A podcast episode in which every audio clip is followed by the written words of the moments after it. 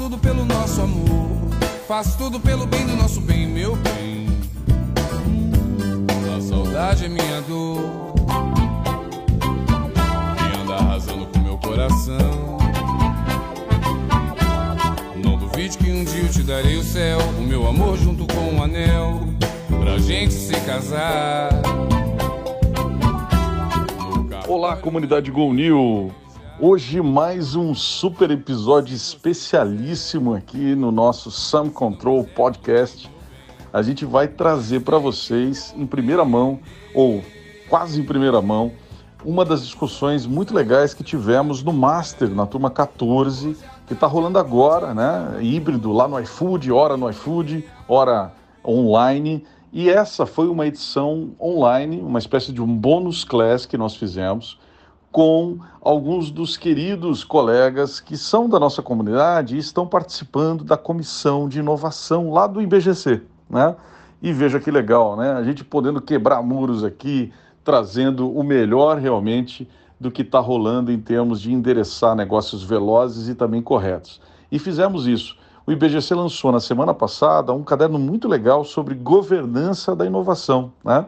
Um tema que a gente trata com profundidade também na GONIL. Há bastante tempo temos estudado isso, desde o primeiro programa C2I, lá no começo do ano passado, né, no começo de 2020, ali meados de 2020, a gente tem uma aula especial sobre isso. As referências são é, não são tão grandes sobre esse tema. A própria comissão relatou essa dificuldade de buscar referências, publicações sobre isso mas mesmo assim fizeram um trabalho muito legal que está à disposição lá no site do IBGC e vale muito a pena você ouvir então com vocês essa história de governança da inovação na ótica da comissão de, de inovação do IBGC que teve que a gente teve a honra de receber nesse bônus class lá no Master em Governança turma 14. Aliás, se você ainda não fez a inscrição, venha com a gente, as inscrições já estão quase fechando inclusive da próxima turma, que é lá no final de janeiro, né? Em mais até a concentração em fevereiro, é um diazinho lá no final de janeiro,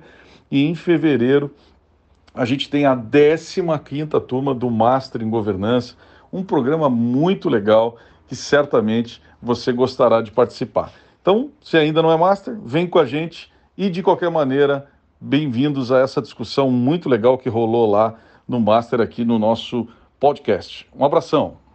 Marcelo Barp está aí, ou seja, galera que fez o C2I, está fazendo Master e tal. Está sendo muito legal a gente ter a possibilidade do encontro, né? O híbrido, presencial de novo. Eu estou até meio enferrujado, assim, foi lá, mas, mas rolou bem semana passada.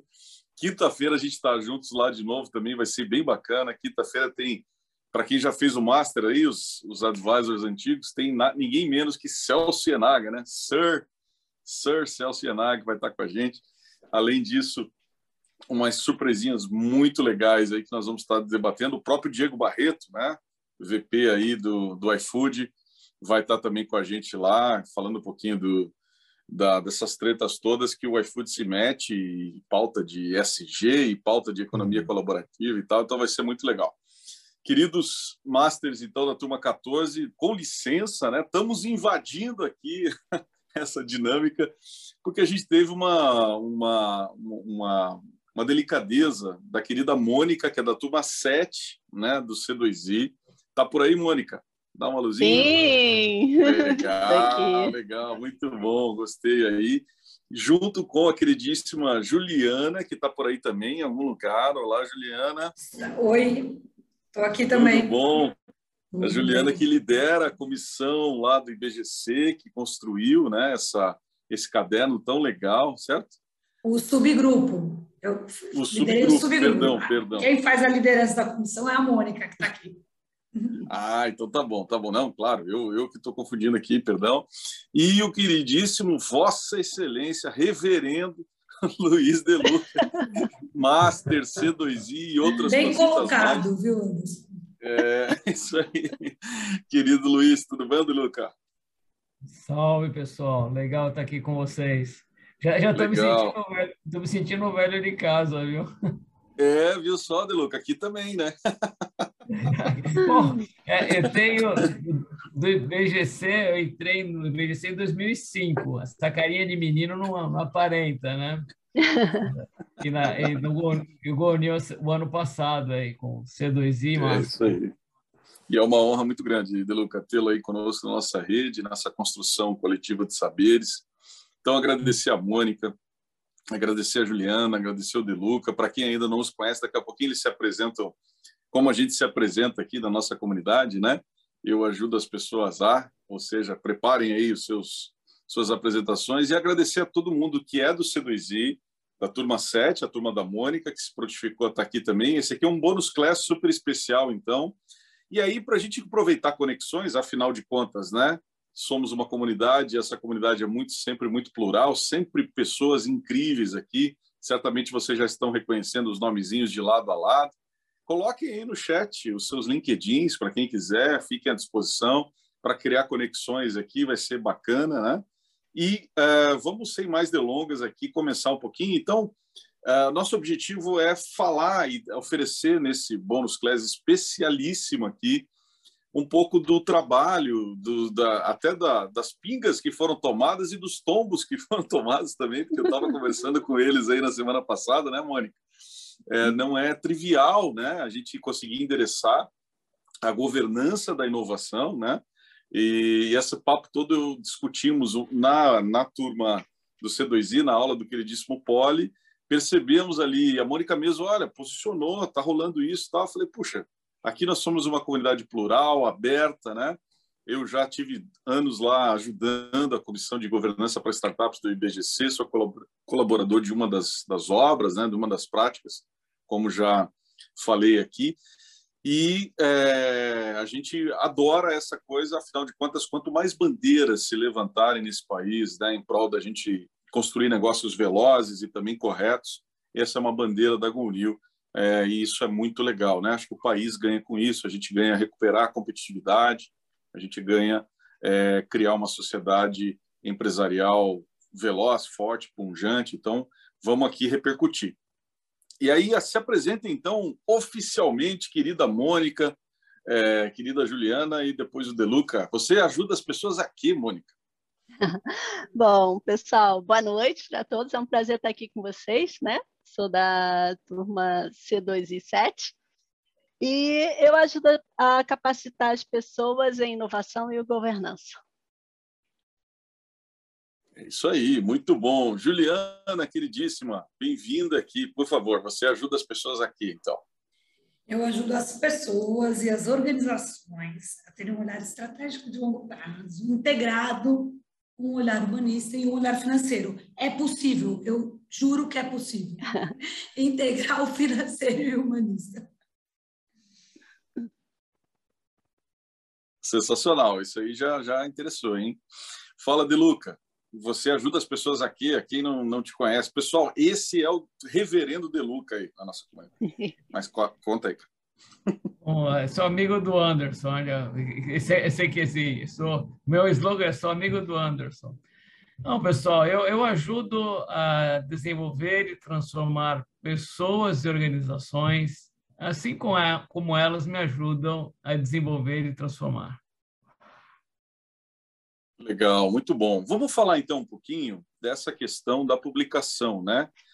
É, se vocês puderem trazer uns insights para a gente aquecer aqui, quer dizer, de que uhum. forma, sob que prisma a, essa nova publicação, e já peço para o pessoal colocar aqui os nossos queridíssimos time da Google aqui, quem tiver nos samplings hoje, coloca por favor aqui o, o já a publicação, a referência para que as pessoas possam lá baixar e tal, já está disponível, né? e esse link lá a gente já pode, é, cada um poder estar tá, tá olhando para esse conjunto aí. Então, conta, Mônica, você que lidera né, a comissão, abre alas aí dizendo qual que é o prisma aí que conseguimos trazer a tal da governança da inovação. Da inovação. Bom, eu vou dar um pouquinho do pano de fundo, né, de como surgiu essa publicação. A, a Comissão de Inovação surgiu em 2018 tá? logo após o congresso do IBGC, quando a gente sentiu falta de ter uma comissão temática que cuidasse, né, fosse voltada para a capacitação dos conselheiros em transformação digital e inovação. Inicialmente foi um grupo de estudo. Tá? E a gente tinha dois principais objetivos, que era promover a conscientização dos conselheiros sobre a importância de estarem preparados para discutir novos temas tá, que estavam surgindo, e a gente tinha receio que eles bloqueassem o sistema, então era justamente para eles estarem preparados e não bloquear, como AI, blockchain, cloud, transformação digital. E a gente tinha um, um a gente era um, um grupo bem provocador, Tá? E a segundo é, objetivo era a capacitação desses conselheiros, uma vez que a gente conscientizava, capacitá-los né, através de publicação de artigos, organização de seminários, eventos, estudos de casos, tá? para dar segurança para eles. Tá? Bom, é, passados dois anos da comissão, nós revimos esses objetivos e chegamos à conclusão que o nosso objetivo deveria ser maior, Aí decidimos fazer um design sync com a Ernest Young, tá? E como resultado deste design, chegamos à conclusão que nosso papel deveria ser ampliado. Deveríamos aprofundar todas as discussões para trazer maior valor agregado aos conselheiros e ao próprio IBGC. E colocamos, e aí começa a surgir né, a inovação da governança a governança da inovação, que colocamos como objetivo ser um radar da transformação e provocador dos agentes de governança da inovação. Fazer a transformação para aplicar a inovação à governança e a governança à inovação. Tá? Ficou um trocadilho, a gente nessa reunião foi maiores brincadeiras, né? O que, que é isso? Vamos tá certo ou não? Mas a gente precisava transformar o mindset da governança e provocar a inovação. Aí surgiram os dois grupos do qual aqui a inovação da governança né, e a governança da inovação. Para a inovação da governança, ficava mais claro para a gente, com tantas mudanças no mundo, é claro que precisava adequar a nossa é, governança, seja inovando ela, trazendo exemplos de novos temas para o conselho, trazendo diversidade, skills de conselho e até mesmo questionando como vai ser o conselho do futuro. Tá? Mas quando a gente começou a falar governança da inovação, né, aí a gente está falando que alta gestão teria responsabilidade de ter uma governança sobre a inovação. E a gente falou, mas como assim? Fazer governança da inovação? Se a inovação pressupõe não ter nenhuma amarra, ser uma criação, ter flexibilidade, então por que precisamos ter uma governança na inovação? E aí a, Juliana, né, está aqui com a gente hoje, começou a liderar esse grupo, juntamente com Deluca e vários outros queridos colegas, brilhantes, por sinal, tá? E aí eles começaram a ver a public... qual a literatura que temos a respeito disso. Vamos analisar. E da mesma forma que o nosso querido Poli mencionou na nossa aula de governança da inovação, a literatura é mínima. A gente tem o Deschamps, o grupo chegou ao Deschamps, tá? e diante dessa limitação, o grupo começou a tentar expandir isso. Primeiramente, fazendo uma pesquisa, né? entrevista com executivos, conselheiros, startups pequenas, grandes, né? para entender como que as empresas inovadoras faziam a governança da inovação. Né? Bom, é, nesse momento, né, eu vou passar para os meus nobres colegas que vão explicar para vocês é, a inovação sob o prisma da governança e as conclusões dessa abordagem integrada entre inovação e governança. Muito legal, vamos lá. Uhum. Aliás, o nosso garoto da gravata borboleta tá por aqui, né? Daqui a pouco ele, ele, dá um ar aí. Vai lá, por favor, Deluca, Juliana, conta para nós aí a perspectiva. Eu vou, eu vou contar um pouquinho da apresentação para vocês. Bom, é uma alegria estar aqui, né? Super bacana, adorei o convite do Anderson, que veio através do Deluca, que foi, é, é, e, junto com a Mônica e, o Deluca, que é meu parceiro é, nessa, nessa com mais outros 15 parceiros nessa produção. É, mas antes de passar para o Deluca, porque o Deluca fazia uma provocação muito importante para a gente nessa, nessa, nessa fase. Quem conhece né, muito de governança, de gestão, traz sempre boas provocações. Né? E, o, e o, quando a gente começou a falar da governança, inovação, existe um, a provocação do Deluca é: deveremos falar de governança ou deveremos falar de gestão da inovação? A gente tinha essa dúvida. Então, era, a gente começou falando, né, Anderson, que você ficou sabendo dos perrengues, né, dos tombos. Então, essa era uma dúvida que a gente estava no meio do trabalho, a gente voltava, não, é gestão, é governança, como é, como é que a gente vai endereçar isso? Mas depois de um tempo a gente é, é, se fixou no conceito de governança de inovação, nunca vai contar isso para a gente, mas eu queria, antes da gente começar aqui o papo, aprofundar um pouco mais o papo, queria contar só como foi o processo. Então, foram 22 entrevistas, a gente falou com diversas empresas, de startups a, a empresas de bilhões, super conhecidas no mercado, capital aberto, é, empresas que estavam para fazer IPO, brasileiras que fizeram IPO lá fora. Enfim, foram empresas icônicas, nomes super conhecidos, é, é, icônicas, e, e, o objetivo, então, era é, buscar, a gente selecionou essas empresas no olhar é, das empresas que, que é, fazem inovação em série, né, que continuam inovando, não é que fizeram só uma inovação. É, e quais as melhores práticas, então, dessas empresas e como a gente pode colocar isso no papel para ajudar as empresas, principalmente que aqui, não olhando as empresas menores, claro que as empresas menores também funcionam, mas olhando as empresas mais maduras que precisavam fazer uma transformação. Então, a gente começou com esse olhar é, e, e, e, aí fizemos as entrevistas e baseamos as nossas entrevistas em, em algumas perguntas é, é, é, já em função do, do, dos pilares que a gente seguiu, que a gente vai contar para vocês, mas foi super rico é, e a gente chegou à conclusão, obviamente, que é, é, one size doesn't fit all. Né? Assim, você não tem um modelo, vem aqui, soma A com B, que vai dar C e você vai inovar. Tcharam, deu certo.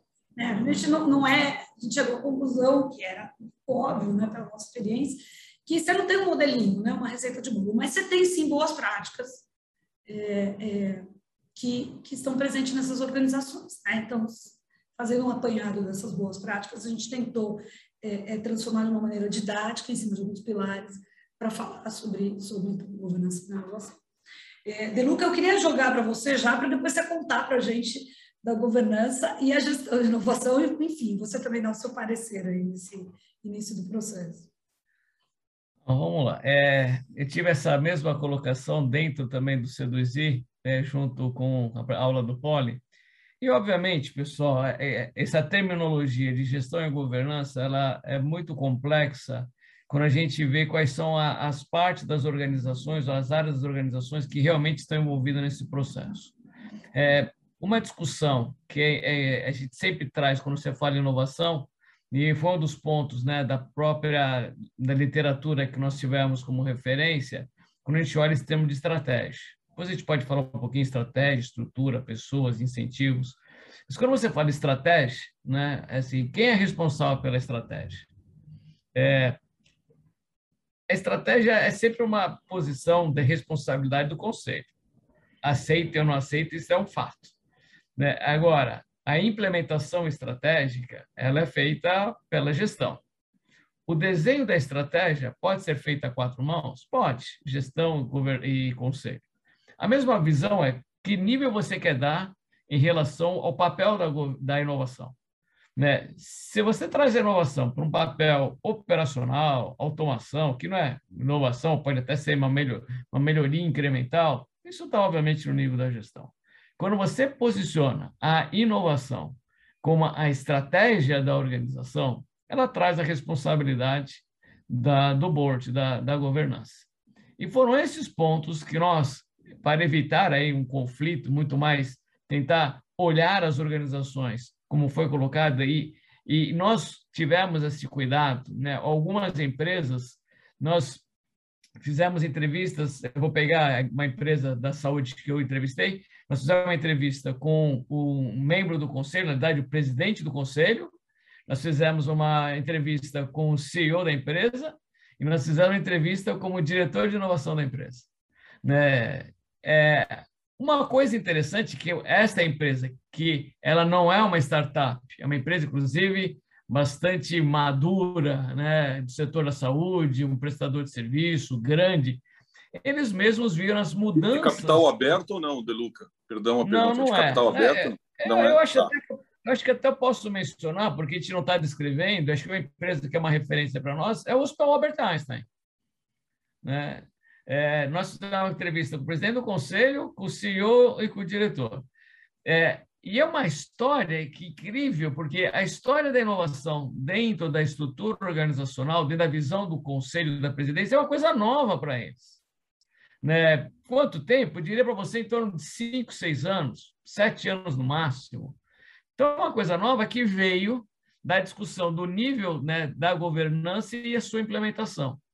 Né? E aí nós vimos perspectivas diferentes em estágios diferentes né, é, que é perspectiva diferente? Tinha a, visão do conselho, é, obviamente o C-level falando, puxa, é importante como fazer, e o diretor que veio de fora, o diretor não era nem da empresa, era de um outro setor, e ele veio para fazer essa implementação. Hoje, se você pegar a empresa como um todo, o que, que ela tem? Ela traz, inclusive, um pedaço daquilo que nós colocamos no livro. Ela tem, hoje, montou um fundo, então ela tem uma área de inovação interna, ela tem uma área de inovação externa e tem um fundo para venture capital, né? que em muito pouco tempo se desenhou com uma das estratégias da corporação. Né? E o que realmente a gente fala né, de empresas que passam isso. Agora, eu estou trazendo uma empresa de prestação de serviços, não uma empresa de tecnologia. Então, quando a gente começar a discutir esta o papel né, do board, né, envolvimento do conselho, nível de, de, de entendimento dos conselheiros anteriores, dos membros do comitê, mudanças de membros do comitê para essa nova estratégia da organização. Foi toda uma, uma assim, ó, é, está sendo uma transformação. Né? É, não estou fazendo propaganda deles, eu não sou membro do conselho deles, eu sou membro, eu sou mentor do, do time da B, eu faço, eu sou mentor da inovação aberta do Einstein, né? E amanhã nós temos uma, uma apresentação chamada né, do Einstein né, Sem Fronteiras, e a gente vai discutir o tema exatamente transformação digital, inovação. É, é uma coisa espetacular você pegar uma, um prestador de serviço né, com essa visão mais moderna, tão transformacional. Por isso que a gente até buscou, dentro de outras referências organizacionais, outras corporações, empresas que já eram nativas, vamos dizer assim, em tecnologia, e é obviamente a visão, a implementação dele tem uma característica diferente, empresas super tradicionais que veio do varejo e fez toda uma transformação, e outras que estão no mesmo caminho. Então, assim, não tem o certo e o errado, só tem que tomar cuidado aonde você vai trazer a estratégia e aonde você vai trazer exatamente essa responsabilidade da discussão da estratégia. Por isso que a gente usa o termo governança. E aí eu vou parar por aqui e quero fazer uma provocação para quem já é, é, master ou quem é 2i. Cadê meu amigo? Eu vi meu amigo Ovidio que está aqui. E, e, e, e o Ovidio, nós somos né, da primeira turma do C2i e nós fizemos um trabalho que o Ovidio nos ajudou muito, da primeira versão do livro, as novas funções do Conselho. É, e ontem, né, domingo, né, é, domingo não, feriado, eu estava pensando assim, como que eu poderia brincar um pouquinho com o turma, já que nós estamos falando em Masters, em C2, e assim, pessoal, vão lá no livrinho, vocês devem ter lido, é quase uma obrigação, né, o vídeo para ganhar o certificado, né? Então, assim, vocês olharam no, no, no e-book das novas funções do Conselho, aonde está a inovação? E se eu fosse colocar isso para vocês, eu assim, quais são os três eixos que determinam as funções do Conselho e aonde ela está? Alguém se arriscaria? E aí a pergunta Olha aí, é... teste, teste, esse não estava previsto, hein? Teste do quem, pessoal quem do C2. Quem ao vivo, hein? É, é, os, os Masters e... ainda, não, ainda não tem esse, esse repertório. Vamos tirar os Masters aqui da turma 14, então. Mas o pessoal que é C2I tem que responder essa aí, né, Lulu? É, é, é issue. Peraí que eu vou, é, eu vou abrir correndo aqui. Peraí só um né? pouquinho. só um pouquinho que eu vou abrir correndo aqui. Eu, eu já deixei aberto aqui. É, então por isso que você responde. Conta aí, tá- então. Ah, eu estudei, né, tio? Eu estudei, né, tio? Bom, é, ela está exatamente na estratégia e visão. Né? Nós trouxemos isso dentro das discussões. Se nós pegarmos as novas funções do conselho, nós temos três eixos. Né? O eixo que temos da agregação da valor do conselho, O segundo eixo, que é da maturidade né, das organizações, né, e o terceiro eixo, que é exatamente as funções com as seis dimensões. E da dimensão estratégia e visão, né, é onde a gente começa a trabalhar um pouco mais isso. E uma delas, se vocês olharem o livro, e de verdade, pessoal, não é porque eu fiz uma pequena participação dentro do livro, existe exatamente estratégia e visão. Ela está lá, governança da inovação, tem um chart na página 33 do segundo livro, e mostra bem interessante que a governança da inovação, dentro do processo da maturidade, ela está muito forte em termos de agregação de valor e conselho consultivo, conselho de administração e comitês. Né? Numa área mais de oversight, né? Na, como advisor e conselho de família, né? e fluidez na parte de conselho de acionistas. Então, assim, é, e essas publicações, Anderson, elas não se falaram. Né? A publicação né, que do IBGC, embora, obviamente, isso é um, a gente está começando a trabalhar dentro de um senso comum, dentro das comunidades, das discussões colaborativas, mas é onde que elas se somam. Então, eu acho que são pontos super importantes para a gente refletir dentro dessas funções de conselho e o que, de alguma forma, a, a obra do IBGC ela traz de uma maneira estruturada dentro de modelos aplicados, né, e traz todo esse apanhado de discussão que nós estamos discorrendo. Então, Quais são é um os eixos, De Luca, na, na, na, obra? Se você puder dar exemplos para o pessoal aí.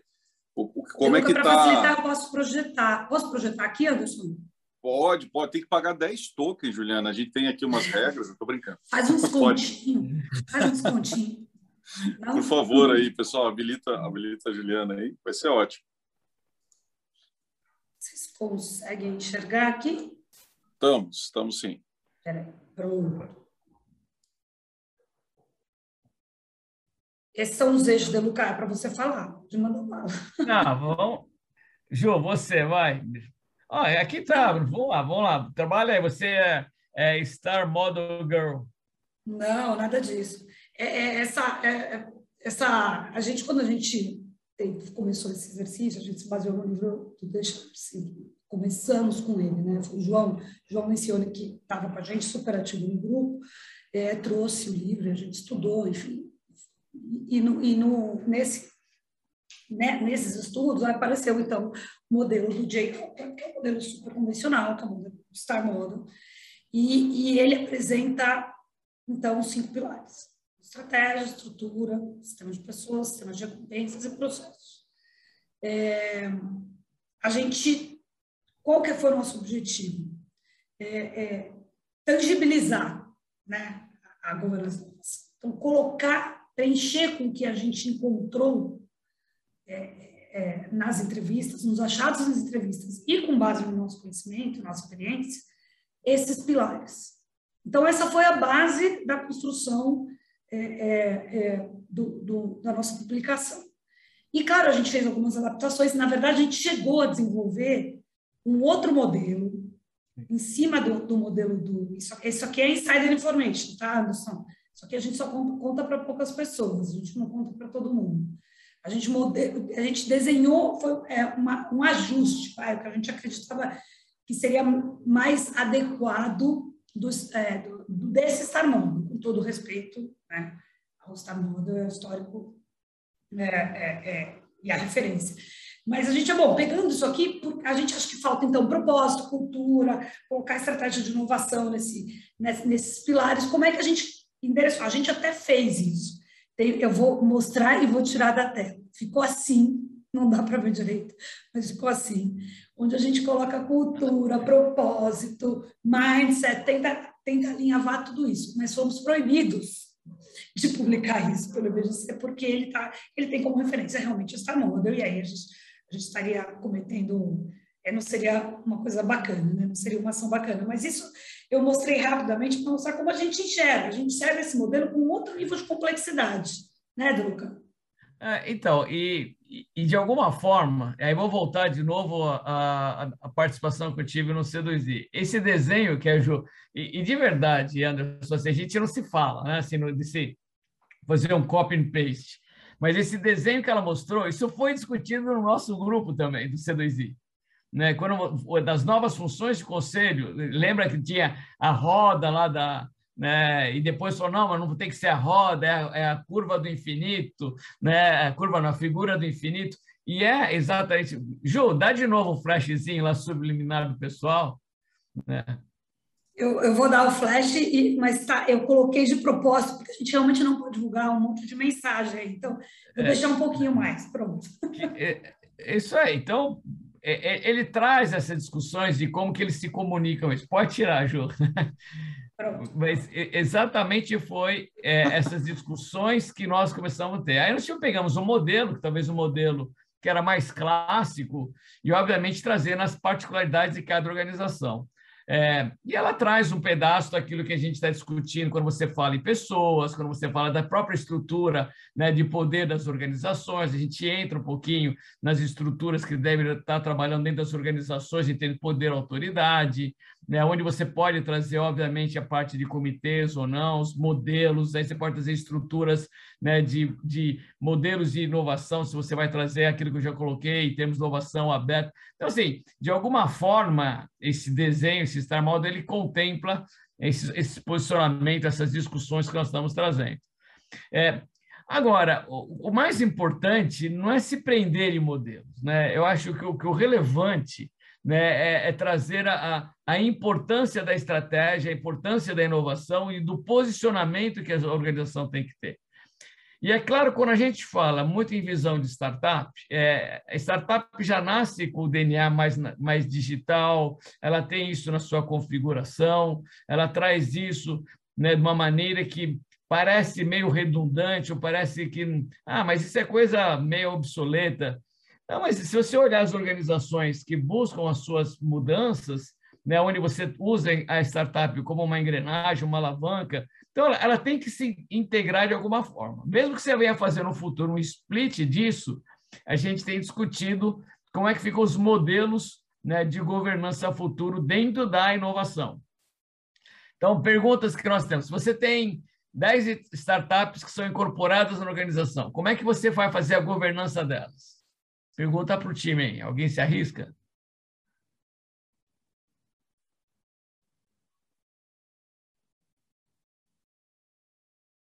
Ninguém se arrisca, Anderson. Dá, dá token para o pessoal, vai. Vamos lá, pessoal. Eu, eu vou, vou, vou me furtar aqui o, a, não, a não atrapalhar aí. Mas isso tem a ver com governança de portfólio, né? Nós, nós falamos um pouquinho para o pessoal que já é C2I, é. governança de portfólio de startups, VTE, BIS, etc. São modelos de governança de startups, né? E o governança de portfólio é outra perspectiva aí, para a qual, inclusive, nós estamos construindo um e-book. Fala, Gustavo. Corajoso, Gustavo, campeão dos fundos de tela aí, sensacionais do C2I, etc. Eu não vou, eu não vou responder, não, eu vou perguntar.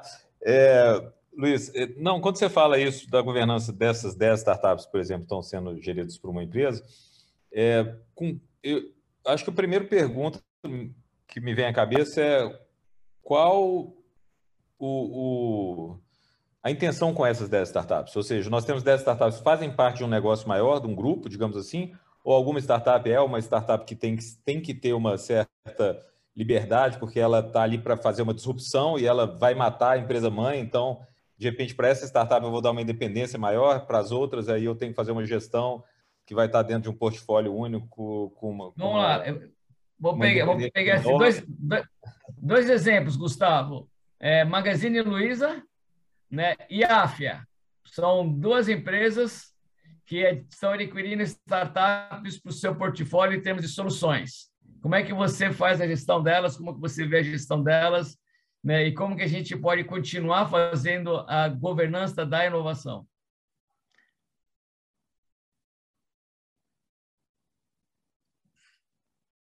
Eh, eh, vocês vão ficar brincando de ping-pong de... de pergunta aí. É, pessoal, eu acho que é uma boa reflexão. Né? Então, não pode matar a startup. Perfeito, né? Não pode e, e elas estão, algumas estão entrando como engrenagem. Eu diria para você, a AF, ela trata elas, as startups totalmente separadas. Elas continuam fazendo seus negócios e vão trazer isso dentro de uma gestão de ampliação de portfólio futuro da empresa. Além de uma empresa de educação, ela é uma empresa que vai cuidar de todo o portfólio da solução para as, a, os médicos, dentro da formação, etc. Na Magalu, ela é integrada na engrenagem, né? ela é incorporada na engrenagem. Né? Pero e a pergunta mútil, que a né? gente fala assim... Pero no mútil, né? É integrada, então, mas não tanto, né? mas elas continuam operando independentemente das suas, da, das, dos seus ambientes? O que, que você chama de operar independente? RP, essas coisas? Ela continua isso, buscando o seu mercado, ou ela entra na engrenagem da Magalu? Ali, ali, segundo a nossa professora do Master, queridíssima Bofil, que inclusive está assessorando, né, juridicamente todas essas aquisições, é o que a, a Bofil chama de M&A humanizado, né? É, a gente está numa, numa, numa proximidade ali. Aliás, um colega nosso, da nossa comunidade também, foi é uma das empresas que foram compradas, inclusive, e ele contou justamente isso. Eu pedi até para o pessoal do, do grupo é, do time da Gonil colocar o, o, o Rodrigo Schiavini. Eu gravei um podcast com ele, ele contando um pouquinho dessa experiência, e ele realmente se sente como founder, dando depoimento dele para nós bastante tocado, por isso que a, a Bofil chama de M&A humanizado, aonde a, a, a, premissa não é uma integração sistêmica do, do é, de, de M&A tradicionalmente como a gente é, aborda em outras situações, né? Então, assim, a, a premissa é senta aqui e vamos começar a pensar sobre é, sinergias, é, é, é, das, da, da, do teu produto em relação às nossas bases. Claro, isso já foi avaliado antes, né, numa diligência e tal. Mas agora vamos afunilar um pouco as ideias que a gente tem, as sinergias que são possíveis e tal, mas não necessariamente fazer uma integração sistêmica de RP, de pessoas, vestir escrachar novo nas pessoas e tal. A identidade, por exemplo, cultural, me parece ser uma identidade que permanece. Então, tem várias dimensões que a gente poderia analisar eles. Isso, e a governança dessa inovação fica de que forma? A gente não tem todas as respostas, Anderson. Como é que fica a governança de toda essa inovação? É verdade. Não, é tailor-made, né? Caso a caso, não é, não é, não depende da iniciativa, da tecnologia ou Entendeu? Se, se, eu adquirir uma empresa, uma startup, seja, mas é porque ela tem uma tecnologia que eu vou integrar aqui no meu gateway de pagamento, isso vai, sei lá, aí entra na, entra na, mas se é um negócio Pessoal, diferente, aí você dá uma, uma, uma vida para ela, não? Então, Gustavo, o ponto é esse. A gente não tem a resposta. O processo é como é que você vai usar dentro de uma estrutura de governança esses papéis, né? Como é que a gente olha isso, a governança? Às vezes pode falar, não, é uma unidade totalmente apartada. Tem outro que fala assim, não, mas e o conselho? Como é que o conselho olha isso? Ele olha, não olha, de que forma ele olha? A Helena estava com a mão levantada, ela baixou. Vamos lá, Helena. Tá bom, então não queria alongar muito aqui né, é, a, a, a discussão, mas só para compartilhar que eu agora, enfim, nesse meu novo desafio, atuo bastante com, né, nesse cenário de, de educação. E eu vejo as duas formas acontecendo, né? Então, grandes grupos adquirindo, né, é, as participações é, majoritárias, enfim, nas startups e trazendo isso de forma internalizando totalmente, sobre esse risco gigante aí de matar, né?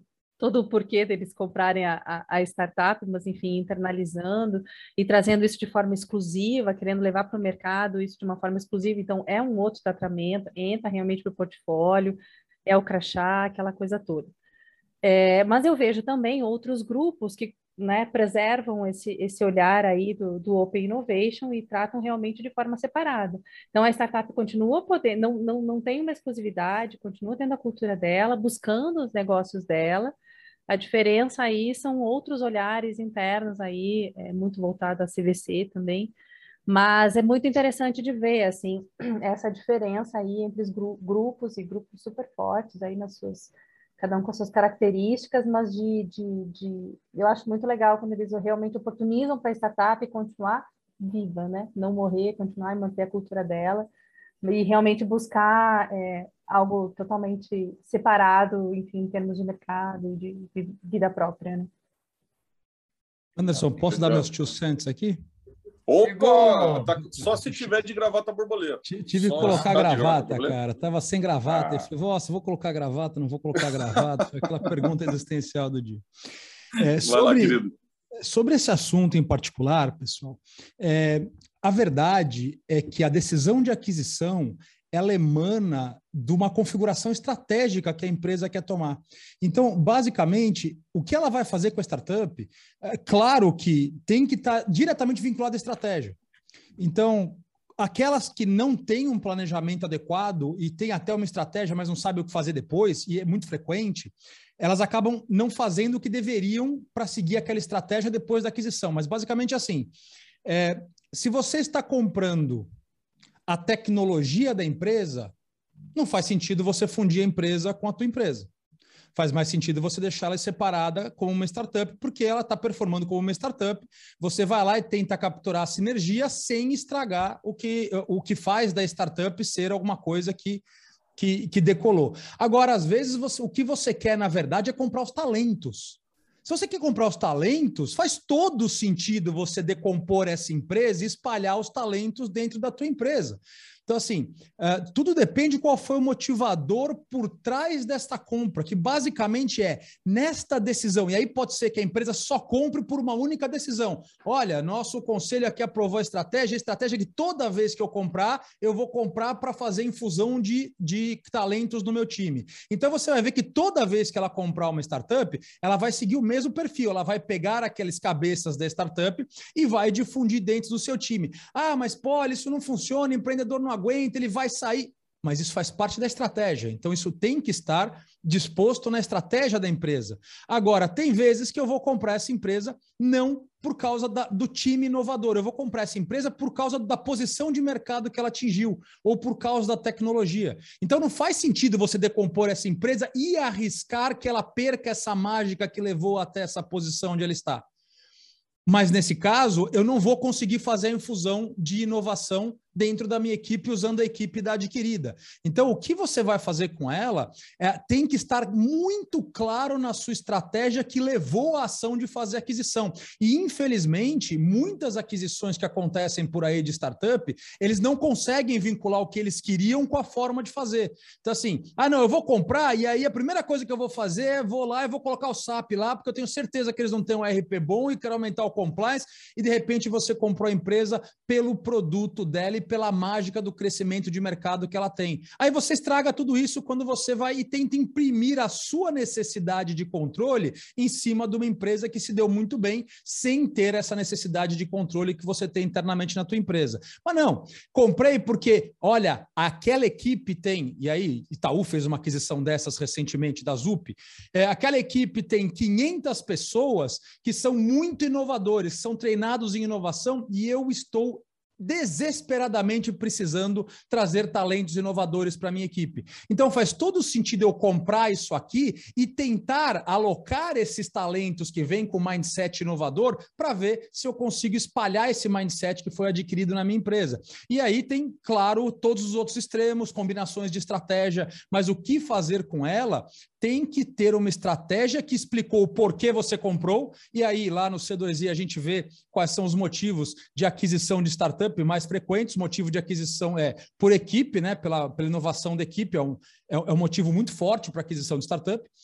Pela, pela tecnologia, é, que aí pode, é, pode resumir, pode reduzir em dois, três anos um desenvolvimento externo. Então, pela tecnologia, pelo produto é uma outra razão. E às vezes você compra porque você tem sinergia e market share e você quer de fato trazer aqueles clientes que essa empresa conseguiu capturar para a tua empresa. E para cada uma dessas três macro estratégias e macro motivos de aquisição, você vai ter que fazer um, uma, uma, uma integração diferente com ela no pós-aquisição. Se você quiser comprar pelo produto e de repente você destrói estrutura e separa os teus talentos, aqueles talentos eles funcionavam bem naquela equipe. Você precisava ter feito o contrário, você precisava ter levado talentos recursos para aquela equipe para melhorar o produto. Se você dissolve a equipe e traz ela para a tua empresa, chances são de você nunca vai conseguir que aquela equipe performe na tua empresa como ela performava na startup.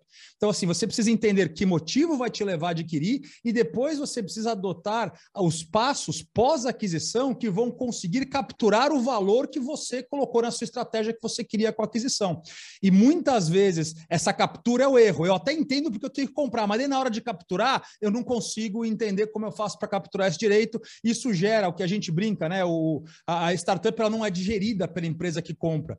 É, ela, elas, eles tentam fazer coisas com a startup que ela não vai aceitar e que não vai dar o resultado que eles esperavam na hora que eles fizeram a aquisição. Então, mais frequente do que não, você vê aí empresas é, tradicionais que fizeram aquisição devolvendo a startup, tirando do mercado, reseparando a estrutura, porque não conseguiu entender como extrair o valor que estava na estratégia. Então, assim, eu comprei por este valor, este foi o motivo da aquisição, mas daí eu fiz alguma coisa diferente ali, eu não consegui fazer o segundo passo, porque eu não era um comprador habilidoso para esse tipo de objetivo. Então, é mais frequentemente do que não, é, quando você faz a sua primeira compra, você ah, nem tem a estratégia, nem sabe fazer porquê, nem sabe integrar. Quando você já é mais frequente em comprar ou deu mais atenção para o assunto, você já faz uma estratégia adequada, mas ainda erra no que fazer depois. Quando você compra uma por semana, que nem Magalu está fazendo, você certamente já tem uma estratégia muito bem estabelecida e já tem um processo muito bem estabelecido.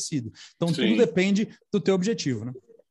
o Anderson, posso fazer? Vai lá, vai lá, vamos, vamos, vamos lá que Fala, Juliana, por favor, querido. Ah, ah, o, o, Marco trouxe um, um, ponto muito importante, né? o alinhamento da estratégia com a estratégia de inovação, é, é com, e aí o que você quer né, desse, desse processo.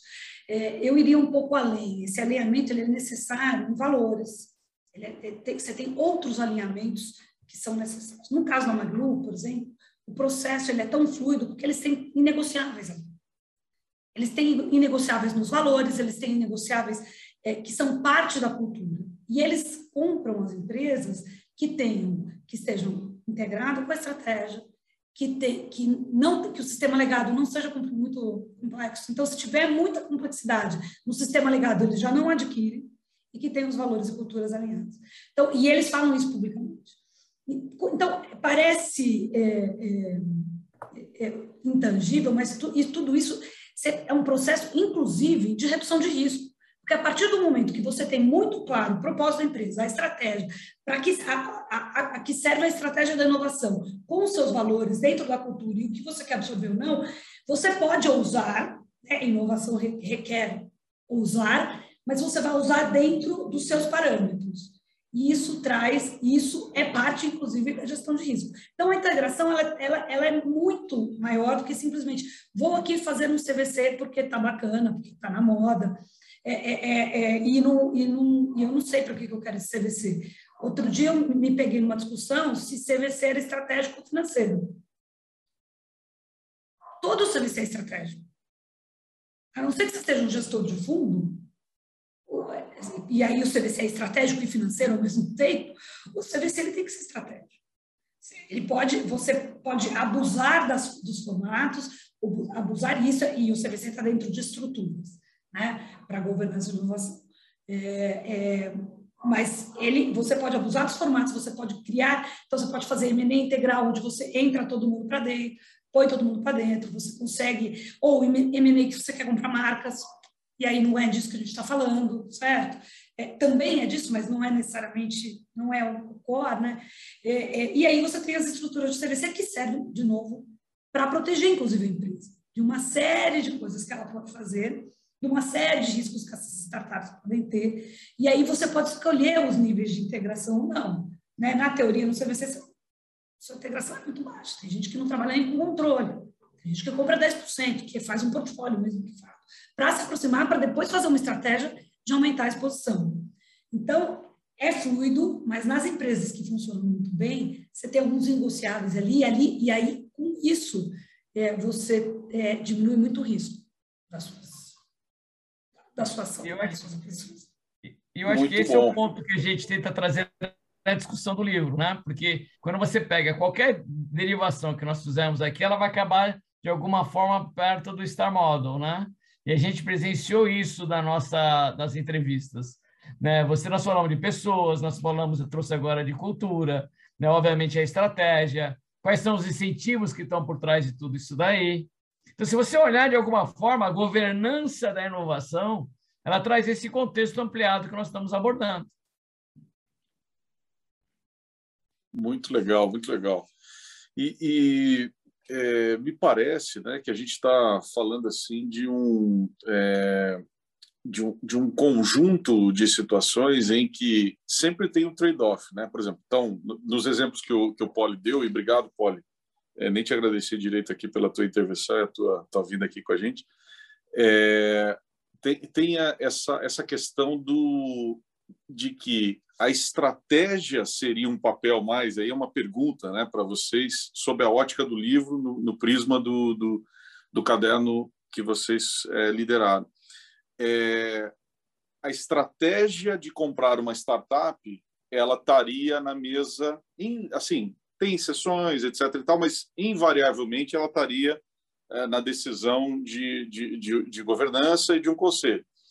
A, a operacionalização disso é onde o Marco entrou dizendo da, da questão do que normalmente não, não bate ou que pode em geral não, bate, não bater, né?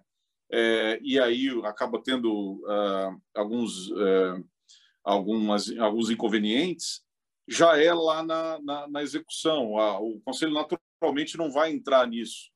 Então é que enquanto o Marco ficava falando eu ficava pensando aqui pô no fundo na medida em que eu tenho que fazer mais essas questões de me relacionar com esses tentáculos desgovernados, né, sobre a ótica de grandes empresas é, se relacionando, estilo Magalu, estilo Einstein, estilo essas empresas e tal, eu tenho, na verdade, o gap que naturalmente eu já tenho do direcionamento e do desdobramento do, do direcionamento estratégico de, e a operacionalização do direcionamento estratégico, que já é um gap natural da empresa, naquilo que o Magaldi né, nos, sempre nos inspira no Master, motor 1. Quando eu estou falando de ter o motor 2 e essa coisa é, mais ampliada de CVCs, como a Juliana falou bem, etc. e tal, na verdade, no final do dia, eu estou ampliando ou podendo ampliar o gap que existe do direcionamento estratégico, pauta do conselho, com a operacionalização disso. Ou seja, é mais uma avenida que se abre e que o conselho tem que ser diligente, é, e o conselheiro e o advisor tem que ser diligente em relação a aquilo que ele está determinando, partindo da premissa e, de que essa estratégia foi deliberada ali, das aquisições, aquela avenida ela é talvez até muito mais rápida, muito mais é, de muito mais risco, muito mais tortuosa para ser é, trilhada do que até talvez o motor 1. Né? Então, o que vocês poderiam comentar? Concordam discordam? Por favor, fiquem à vontade com essas elucubrações aqui que eu, que eu fiquei pensando agora aqui em paralelo. Faz algum sentido? É, vamos lá, faz algum sentido. Né? É, o ponto que a gente coloca é até que nível a gente vai trazer essa pauta dentro da discussão da estratégia no nível de conselho, comitê e, obviamente, que você colocou da implementação. O ponto é exatamente essas discussões que a gente tenta abordar de acordo com o perfil da empresa onde isso acontece. Né? Ela entraria no nível de governança, obviamente, se ela tivesse esse alinhamento muito forte né, da estratégia, né, muito claro, porque não, pode, não é uma coisa só para automação, né? não, é, não é, isso não é parte da discussão do conselho, automação não é. Né? Mas, obviamente, você fazer níveis de transformação, de você trabalhar isso do ponto de vista do posicionamento da organização, tem muito a ver. É, tem uma empresa, e vocês sabem que eu tenho mais para a área da saúde, tem uma empresa chamada, vocês já viram falar do Mayo Clinic? Alguém ouviu falar do Mayo Clinic ou não? O Mayo Clinic ele lançou, eu estou até aqui assim, ó, é, esse livrinho aqui é, é um livrinho o, recente do chama-se, vou, vou, ler aqui, né? Manda a, depois para a gente. É, manda, a reconstrução, manda o link a reconstrução digital da saúde. É, aí está aqui, trans, tra, fazendo a transição dos tijolos e do cimento para o atendimento virtual. A Mayo Clinic criou uma empresa, uma empresa, um braço, só para a área digital, de atendimento digital dela, que é o Hospital em Casa, que é o Hospital Digital. É um braço, é uma unidade de negócio. Né? Aí você fala assim, por que, que eles estão fazendo isso? Né? Então, ele vem toda essa área da digitalização né, para atender os pacientes em casa, suas organizações, suas empresas. A gente sabe a competência da Mayo Clinic. A pergunta que eu falo é a seguinte: até onde a Mayo Clinic digital é uma plataforma, ela pode chegar? Ela pode chegar a qualquer lugar, pessoal. Desde que tenha uma estrutura de negócio, ela chega em qualquer lugar. Ela transcende o ambiente físico. Essa é uma decisão, obviamente, do board da empresa. Né? A parte da tecnologia, o que eles estão fazendo, como é que está, mas essas são as partes das discussões. Né? Então, esses são os pontos que a gente traz aqui para reflexão, da onde a gente quer chegar dentro da governança da inovação. E as suas implicações, obviamente. Se vai lá, Ju. Anderson. É, é, Por favor, vai lá. Se o Deluca estamos nos autorizado. Últimos... Vamos ver se ele, vamos ver se ele vai concordar. Aqui. Vai lá. É, o, o, o, quando a gente é, coloca os pilares é, de governança e inovação, você dá ao conselheiro ferramentas né, é, para que ele. Ó, deixa eu ficar de olho aqui no, é, é, peraí, estrutura, então que, que, que, por que, que a estrutura é importante? Né? E eu, tô, eu insisto em estrutura porque foi nesse processo né, de, das entrevistas foi o que mais me chamou atenção, porque em geral para inovação a gente tem muito cultura, né, como força. Então a cultura é, é a cultura, a cultura, a cultura, e para muita gente a cultura é quase que uma religião e, e, difícil de tangibilizar, o que o que a gente sabe na prática que, que, que não é verdade. E estruturas tem uma tem é, é, dentro desses pilares tem uma importância muito grande para determinar, para induzir talvez, né, a maneira que uma organização é, é resolve, é, é, se coloca. Então, é, por que eu estou tergiversando aqui? Porque tem mecanismos que o conselho pode monitorar de alinhamento da, da companhia para pelo menos tentar prever algumas das, das, das derivadas né, do dia a dia da execução. E, e, esses mecanismos, eles estão nesses pilares que a gente tentou colocar. Então, a gente está fora realmente, né, o conselho ele está fora ali do dia a dia, mas ele tem mecanismos para que ele consiga, de alguma maneira, monitorar ou garantir. Né? Não 100%, obviamente, né? É, é, mas, enfim, não sei, Mônica, Lucas, vocês concordam? Ou, ou, todo mundo, gente, todo mundo, na verdade, porque essa hora. eu, eu, tinha combinado com o Anderson, só que não é palestra, né? é uma troca, porque. É uma troca. A gente mesmo, é, a gente mesmo durante o processo, foi mudando de ideia e foi. E, e até agora, você perguntar para as pessoas, tem algumas que vão pensar diferente uma coisa ou outra. Então, não sei, faz sentido para vocês todos isso? Eu ainda estou meio assim de insegura em relação a esses mecanismos, né? Que, que mecanismos seriam esses que a gente que o conselho que está bem distante do dia a dia dessas desse portfólio de empresas, né? Ele poderia estar tá implementando. Bom, os, quando você tem os, a clareza né, dos pilares, né, dentro dentro da Obviamente, eu estou te dando uma, uma versão da minha visão, assim, pelo, uhum. a gente, pelo que a gente viu das empresas. É, é quando você tem os pilares, né, é, é, é a clareza da importância dos pilares, né, do, e do, do alinhamento estratégico, uhum. É, e vou dar, vou pegar, vou de novo usar, usar o exemplo da estrutura, para o conselho é muito claro porque a empresa foi desenhada, né, daquela maneira que ela foi desenhada. Vou falar de uma outra maneira. É, é, quando você vai fazer um processo de transformação digital numa empresa, muitas vezes você tem que fazer um processo de, de mudança organizacional, da estrutura organizacional.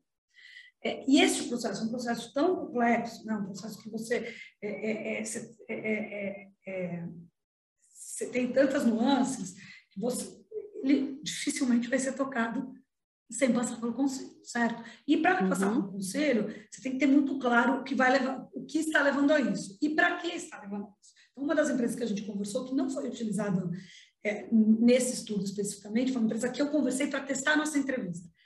Ela, ela colocou a inovação, essa empresa, como um, um caminho é, é, é necessário para chegar no propósito. Então, eles chegaram à conclusão que o propósito da empresa ia mudar que isso ia, que a estratégia da empresa iria mudar, iria caminhar para um outro lugar. E que, para isso, eles precisariam ser uma empresa inovadora, uma empresa digital, e eles precisariam fazer essa transformação para chegar até lá. Tudo isso passou pelo conselho. E aí a discussão é como, como eu vou, o é, é, que, que eu preciso, então, para ter essa empresa? E aí foram passando pelos pilares. Quando isso ficou muito claro no conselho e desce para a gestão, obviamente, é, essa conversa ela já é muito mais fluida. Então, essas trocas em cima do, desses pilares, ela, ela fica muito mais óbvia. E aí o conselho tem a sua, a sua maneira de spot, né? Assim, o que. Aí então, para um pouquinho, o que está acendendo a luz amarela? Isso aqui não está alinhado com o que a gente tinha, é, é, com o que a gente tem definido. A gente isso aqui não tem, não está alinhado com o que a gente tinha pensado. E não tem problema, é só vamos discutir por que, que não está alinhado e qual a razão disso. É, Acho que eu te, tergiversei um pouco, é, Deluca, dá uma... Não, Juliana, Juliana e, e você traz um pouco da estrutura, mais uma vez, quem é que vai monitorar no ponto de vista né, subsistemas, vamos dizer assim, que é um comitê, não necessariamente vai é. estar toda essa parte dentro do conselho. Do conselho. É, é, as discussões que a gente coloca, é uma discussão que né, eu trago, obviamente, um, até para um outro momento dentro do, daqui da, da, da comunidade. Eu, eu, sou a favor de um dia criar mini conselhos. Eu falei isso, pessoal, do, do Conselho do Futuro, e eu acho que é um bom assim. Por que não se cria mini conselhos? Por que, que tem que ser um único conselho de uma vez só? Por que, que você não tem mini conselhos e, obviamente, você pode integrar esses mini conselhos numa discussão mais colegiada, mais abrangente? Né? Seriam mini comitês. Então, é, é que o comitê traz uma especialidade só. É esse é o ponto. Um comitê ele traz uma única característica. Né? Comitê de pessoas vai discutir pessoas, não discute finança, né? não discute tecnologia. Um mini conselho você pode discutir tecnologia, pessoas, os economics, então, esse é o Bom, ponto da diferença eu... de mini conselho versus comitês. Legal demais esses papos aqui. A gente está super é, estourando aqui, já estouramos, né? A, a, a, previsão aqui com, principalmente com a turma de Master 14. Mas eu só queria hashtag conectando trilhas aqui, tá? A gente é, só ficar com esse insight aqui, essa provocação do, do, do, do comitês, mini conselho e tal porque vem uma pedrada quinta-feira aí, que é, que é do Diego Barreto, do iFood, e nós vamos estar lá, né, para quem tiver oportunidade lá da turma 14, de estar lá dentro, né, é, ao vivo com ele, que ele toca justamente nesse ponto sobre a ótica do iFood, como que o iFood faz isso. Então eu nem vou colocar aqui para não polemizar e tal, mas a gente a gente volta nesse tema lá com os queridíssimos masters da turma 14 eu queria, é, bom, o, o, material, assim, é, eu, eu, vejo que, puxa, o quanto a gente tem de esforço de vocês, né? Então, muito obrigado pelo esforço, né? Muito obrigado ao, ao, ao IBGC que, que organizou esse negócio, que vocês se voluntariaram a fazer. E a gente vê o quanto nós temos, todos nós, né? É, como, como pessoas de alta gestão, de conselhos empresariais, pessoas que estão preocupadas em tomar melhores decisões digitais, como a gente tem ainda mato alto de tentar lidar com os modelos né, em relação a, a isso tudo que está acontecendo, né? E eu acho que é um super desafio. Então, juntos, né, a gente trocando ideias, eu acho que o nosso repertório amplia e eu queria super agradecer a, a Mônica, né, ao Deluca, a Juliana e a todos vocês que estão aqui, o queridíssimo Poli também. Muito obrigado, Poli, por ter vindo. Uma salva de palmas aí a eles, pessoal. Valeu! Muito bem. Então, o e-book está à disposição aí, a gente já colocou né, para todo mundo, para os advisors que estão aqui, a gente colocou também. Vale a gente dar uma lida, né? É, e, e, tendo certamente novas oportunidades aí, nós vamos, nós vamos provocar, reprovocar essas discussões, né, derivações e tal, vai ser muito legal. Tá bom, queridos? Beleza? Palavras finais aí, Ju, Deluca, por favor, Mônica. Obrigada. A gente, a gente se empolga, né? Você imagina, dá para entender por que ela demorou um pouco mais nessa né, publicação para sair do que a gente gostaria, né? A gente realmente ficava discutindo o tempo todo milhares, milhares e milhares de alternativas, possibilidades e achados nas entrevistas.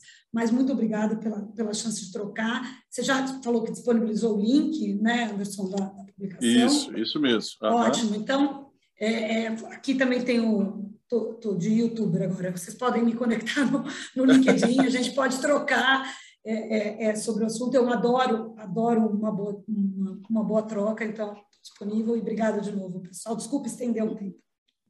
Ah, eu tenho um, só um disclaimer.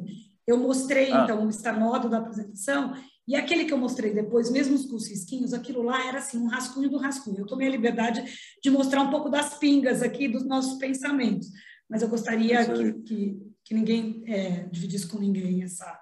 A gente está acostumado a, a tomar pinga aqui, Juliana, fica tranquilo. Não, é porque é um, é um rascunho mesmo, então a gente não pode. tranquilo. Tranquilo. Obrigado. Obrigada, gente.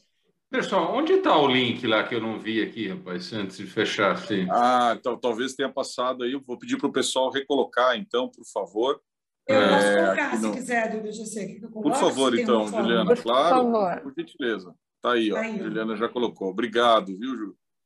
Imagina, Palavras finais, querido De Luca, por favor. Ah, agradecer a oportunidade e exatamente trazer sempre essas reflexões. Quando a gente fala de algo que não que é, que é complexo, que a gente está mudando, que está mudando sempre, essas discussões elas sempre vão ocorrer. Ainda bem que elas vão ocorrer. Eu acho que essa é a grande a parte agradável de tudo isso, né? Nós estamos falando em transformação, né? E como transforma, é, mais uma vez, é mais fácil a gente tentar entender isso né, nas nativas né, digitais, essas que são mas, mas olhar as organizações mais maduras, mais antigas, é, esse processo ele é mais complexo. Eu juntaria as duas visões, a visão que foi colocada, que é uma visão clássica, e a visão que nós colocamos é na Gonil, nas novas funções de conselho, que é bem legal, acho que traz muito dessa interação que nós discutimos hoje aqui. Legal. Querida Mônica, como é que é? Tá, tá do outro lado aí, hein? Poxa, é, é, muito bacana. Eu acho que a interação foi muito boa, né? Essa troca, né, da GoNil com o IBGC. É, a gente vê que as coisas se convergem, né? E, e numa discussão dessa, o, olha o aprendizado que a gente teve, é tão rico, né? Quantas questões que a gente faz aqui, a gente pensar mais sobre o assunto. E é um assunto, né, governança da inovação, que a gente tem pouca literatura. Então, realmente, só tenho a agradecer aí, Anderson e a Go News, pela oportunidade da gente estar aqui discutindo e agradecer a Juliana né, e o Deluca né, de terem aceito esse estar aqui com a gente, né? Porque eu sou dos dois lados agora. É isso aí, é isso aí. Não temos um lado, temos, é, é, temos lados. Então, somos do mesmo. Temos misturinha. Como diz o Nelson, sábio Nelson aí, nosso querido Nelson está uhum. sempre conosco aí. A causa da governança é uma só. Então, uma salva de palmas a todos nós aí, né? Vamos junto, gente, porque esse país aí, se a gente não reúne pessoa boa aí, a gente desiste. tá bom? Um abraço, então, queridos. Valeu, Masters da turma 14. Até quinta-feira, né? Para quem puder presencialmente, não percam. Alguém chamou? Não fui eu. Eu não. ia só dizer o seguinte: que se tudo ah. isso tem um lado, nós estamos do lado de dentro. É isso aí, boa, Alexandre, muito bem. Fra hashtag frase do, dos masters. Se você quiser, se não quiser, tudo bem, meu bem, mas tente compreender. você sabe como é. Hoje a tarde